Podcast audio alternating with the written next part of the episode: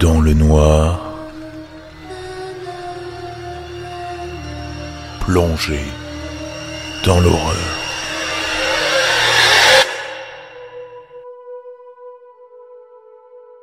J'enfreins probablement la loi en écrivant cela. Bien sûr, un prêtre n'est pas autorisé à raconter ce qui a été dit en confession. Mais je pense que ce cas est une exception.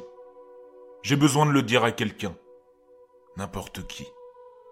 J'étais prêtre depuis quelques années maintenant, et je m'étais habitué à ce travail.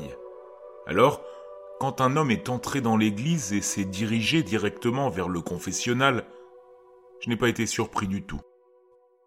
Il ne s'est pas présenté, mais ce n'était pas inhabituel non plus. Certaines personnes préfèrent l'anonymat total lorsqu'elles confessent leurs péchés. Je n'ai pas pu le voir correctement. Il portait un pull gris, et sa capuche était enfoncée dans son visage, masquant tous ses traits. Pourtant je n'ai pas trop réfléchi. Je l'ai rejoint dans la cabine comme je devais le faire, et je l'ai salué avec les mêmes mots que j'avais déjà prononcés d'innombrables fois. Il est resté silencieux au début. Je lui ai donné un peu de temps parce que je pensais qu'il ne savait pas comment commencer. Mais après plusieurs minutes, je lui ai demandé ce qu'il voulait confesser. Quelques secondes ont passé, puis il a parlé. Il m'a dit qu'il était allé dans les bois, et il l'a dit d'un ton comme si je devais déjà le savoir. C'était tout. Il n'a pas donné plus de détails, comme si c'était déjà un péché. J'ai pensé qu'il était peut-être un chasseur, demandant pardon pour la vie des animaux qu'il avait tués. C'était peut-être sa première chasse, et le poids des vies innocentes était trop lourd pour lui. Je lui ai demandé de continuer. Il m'a parlé d'une petite clairière où l'herbe est plus verte que dans le reste de la forêt, et de la petite cabane qui se trouvait dans cette clairière. Puis il s'est de nouveau tu. Je lui ai demandé pourquoi il considérait cela comme un péché, ce qui l'a fait rire pendant une seconde, et ce son m'a donné la chair de poule. C'était un rire affreux et maniaque. Il n'a pas expliqué son raisonnement, il s'est juste levé et est parti. J'étais surpris par tout ça, bien sûr, mais j'ai supposé que c'était une blague bizarre. De toute façon, j'étais certain de ne jamais revoir cet homme étrange. J'avais tort, bien sûr. Il est venu à l'église le jour suivant et s'est dirigé directement vers le confessionnal, s'attendant à ce que je le suive.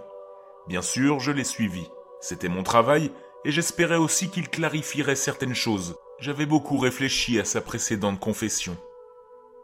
Il a seulement dit qu'il dormait à peine ces derniers temps. J'ai répondu que moi aussi je luttais contre l'insomnie et j'ai demandé une fois de plus pourquoi il considérait cela comme un péché. Il a ri de nouveau. J'avais envie de m'arracher la peau. Il y avait une autre personne qui visitait l'église fréquemment, en dehors des services du dimanche. Une jeune femme qui s'asseyait toujours dans l'une des premières rangées et priait silencieusement pendant un moment. Nous parlions un peu de temps en temps et elle était très polie. Je l'aimais bien. Lorsqu'elle est passée la fois suivante, elle m'a dit qu'elle se sentait observée dans sa propre maison et qu'elle ne s'y sentait plus en sécurité. Elle a prié pour que ce terrible sentiment disparaisse. Et j'ai pris le temps de prier pour sa sécurité. L'homme étrange passait tous les jours et il disait toujours une ou deux phrases tout au plus. Aucune d'entre elles n'était un péché. Après seulement trois jours, il a commencé à se répéter, à parler à nouveau des bois et de ses insomnies. Toujours les mêmes choses, comme un disque rayé. Même la formulation était la même. Le premier changement est intervenu le lendemain de ma conversation avec la jeune femme, alors qu'il était resté silencieux au début. Je lui ai demandé s'il la connaissait, juste parce que j'avais un mauvais pressentiment sur lui. Il a ri. Je me suis mordu la lèvre jusqu'au sang. Il n'a pas dit un mot ce jour-là. Cet homme était une mauvaise nouvelle, et je le savais. Ses visites duraient depuis plus d'une semaine à ce stade et je n'avais pas encore vu son visage. Il portait toujours cette capuche et allait directement à la cabine à chaque fois. Parfois, je ne le voyais que du coin de l'œil. Il venait et agissait toujours de la même manière.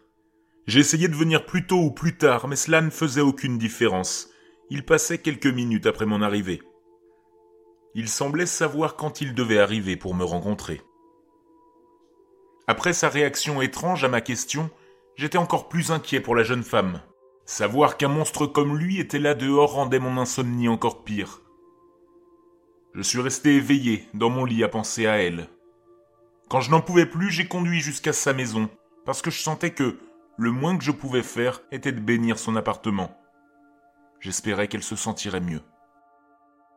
Elle était réticente à me laisser entrer au début, la pauvre, complètement paranoïaque à propos de quelque chose dont elle ne savait même pas si c'était réel. Elle n'avait jamais vu quelqu'un, m'avait-elle confié plus tôt. Mais elle avait eu le sentiment le plus intense d'être observée. J'ai expliqué mes intentions, puis elle s'est finalement écartée et m'a laissé entrer dans l'appartement. Elle appréciait ce que j'allais faire, m'a-t-elle confié. Elle se sentirait en effet plus en sécurité si quelqu'un bénissait la maison. Au moins, elle pouvait être sûre que Dieu veillait sur elle. J'avais l'intention de commencer là où le sentiment était le plus fort, sa chambre. Elle avait une seule fenêtre qui donnait sur le jardin. Et, alors que je me tenais seul dans cette pièce, et que je regardais dehors, je l'ai vu se tenir là. Il m'a fait face, bien que son visage soit caché sous la capuche de son pull gris. Et il est resté parfaitement immobile. Nous sommes restés comme ça pendant plusieurs secondes. Il s'est mis à rire, la fenêtre était fermée, mais le son était si fort, comme s'il se tenait juste à côté de moi. Je me suis violemment gratté la peau. La jeune femme a fait irruption dans la pièce et m'a crié de partir. J'ai essayé de lui demander si elle connaissait l'homme, mais elle ne m'a pas laissé dire un seul mot. Elle m'a juste crié que je devais sortir de son appartement et ne plus jamais revenir. Elle a pleuré et m'a pratiquement poussé dehors. Je lui ai dit d'appeler la police. Elle m'a presque claqué la porte au nez. Elle a appelé la police. Ils ont apparemment trouvé le suspect et l'ont interrogé. Mais il semblait parfaitement sain d'esprit et pas du tout susceptible de harceler quelqu'un. Et ils ont, de nouveau, abandonné l'affaire. Il n'y avait aucune preuve après tout. L'homme est venu à l'église comme toujours, mais après l'intervention de la police, la monotonie de ses confessions a été modifiée. Je me souviens clairement de ces mots. N'essayez pas de m'enfermer, mon père, a-t-il sifflé.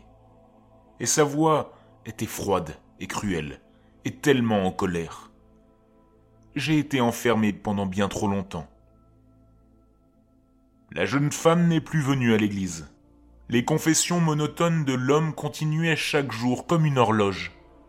Les bois et ses insomnies, toujours racontées avec les mêmes mots. J'ai essayé de le rattraper plusieurs fois, de sortir du confessionnal en même temps que lui, juste pour voir son visage au moins. Il était toujours parti, au moment où je sortais. Après quelques jours, j'ai décidé de visiter la clairière dont l'homme parlait toujours. L'herbe était en effet plus verte autour de la petite cabane, et, alors que je m'approchais du bâtiment, j'ai eu la plus intense impression de déjà-vu. Une odeur de pourriture flottait dans l'air. J'étais sur le point de toucher la poignée de la porte quand un vertige intense m'a frappé. J'ai dû m'évanouir à ce moment-là parce que la seule chose que je sais, c'est que quand j'ai retrouvé connaissance, J'étais assis dans le confessionnal avec l'homme étrange de l'autre côté. Il m'a demandé quand j'avais dormi pour la dernière fois. Je n'avais pas de réponse. Il a ri et j'ai traîné mes ongles sur mon visage jusqu'à ce que je saigne. L'insomnie a fait des ravages. Je me suis évanoui pendant de courtes périodes. Un jour plus tard, je me suis retrouvé à genoux devant l'hôtel, le calice doré avec du vin rouge dans les mains, et je ne me souvenais plus comment j'étais arrivé là. Mais je me suis rappelé que j'avais l'intention de prier pour la jeune femme, et c'est ce que j'ai fait. Puis j'ai porté le calice à mes lèvres et j'ai bu. Le vin n'avait pas de goût. Mes prières n'avaient servi à rien. J'ai appris par un autre membre de l'Église que la jeune femme avait disparu. Je savais qu'elle était morte, et je savais où elle était enterrée, mais je n'avais pas la moindre preuve, et je ne voulais pas éveiller les soupçons sur moi. Aussi, n'ai-je jamais appelé la police. Dieu jugerait l'homme étrange, me suis-je dit. Il ne pouvait pas échapper à son châtiment. Le lendemain du jour où j'ai appris la disparition de la femme, l'homme étrange m'attendait déjà dans la cabine lorsque je suis arrivé. Il n'y avait aucun indice visible qu'il était là, mais j'en étais sûr. Et bien que j'aurais pu faire demi-tour et rentrer chez moi, ce que j'aurais dû probablement faire, je me suis résigné à mon sort et suis entré dans la cabine. Il a parlé sans hésitation cette fois-ci. et ces mots sont gravés dans mon esprit à présent. Voulez-vous confesser vos péchés, mon père? A-t-il demandé, avec un air suffisant et quelque peu satisfait. Je suis resté silencieux, ne sachant pas ce qu'il attendait de moi. Je n'avais conscience d'aucun péché que j'avais commis récemment, aucun qui l'intéresserait du moins. Je voulais plutôt lui demander pourquoi nos rôles s'étaient soudainement inversés. Mais il s'est mis à rire, et j'ai essayé de m'arracher le visage à nouveau. Quelques jours plus tard, j'ai rencontré une autre femme à l'église. Je l'avais vue à presque chaque service. Nous n'avions jamais parlé auparavant, mais elle souriait toujours poliment. Elle est restée après la dernière messe et m'a demandé si j'allais bien.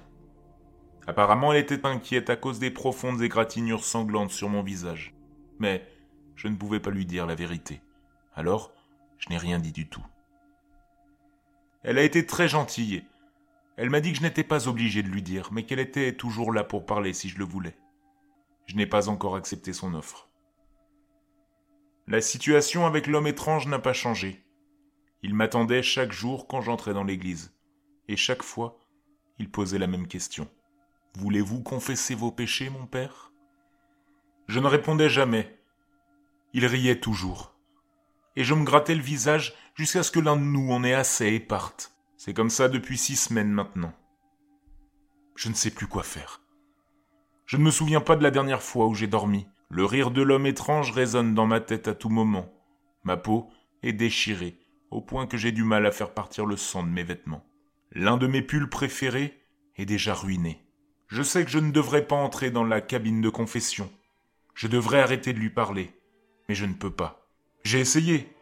Mais je finissais toujours dans cette cabine, à me déchirer la peau pendant qu'il riait. Peut-être que je devrais juste confesser mes péchés. Si seulement je savais ce qu'il voulait entendre.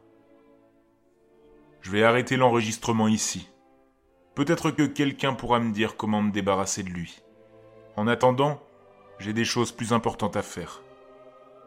Le prochain service est bientôt, et nous n'avons plus de vin. Je dois aller en chercher.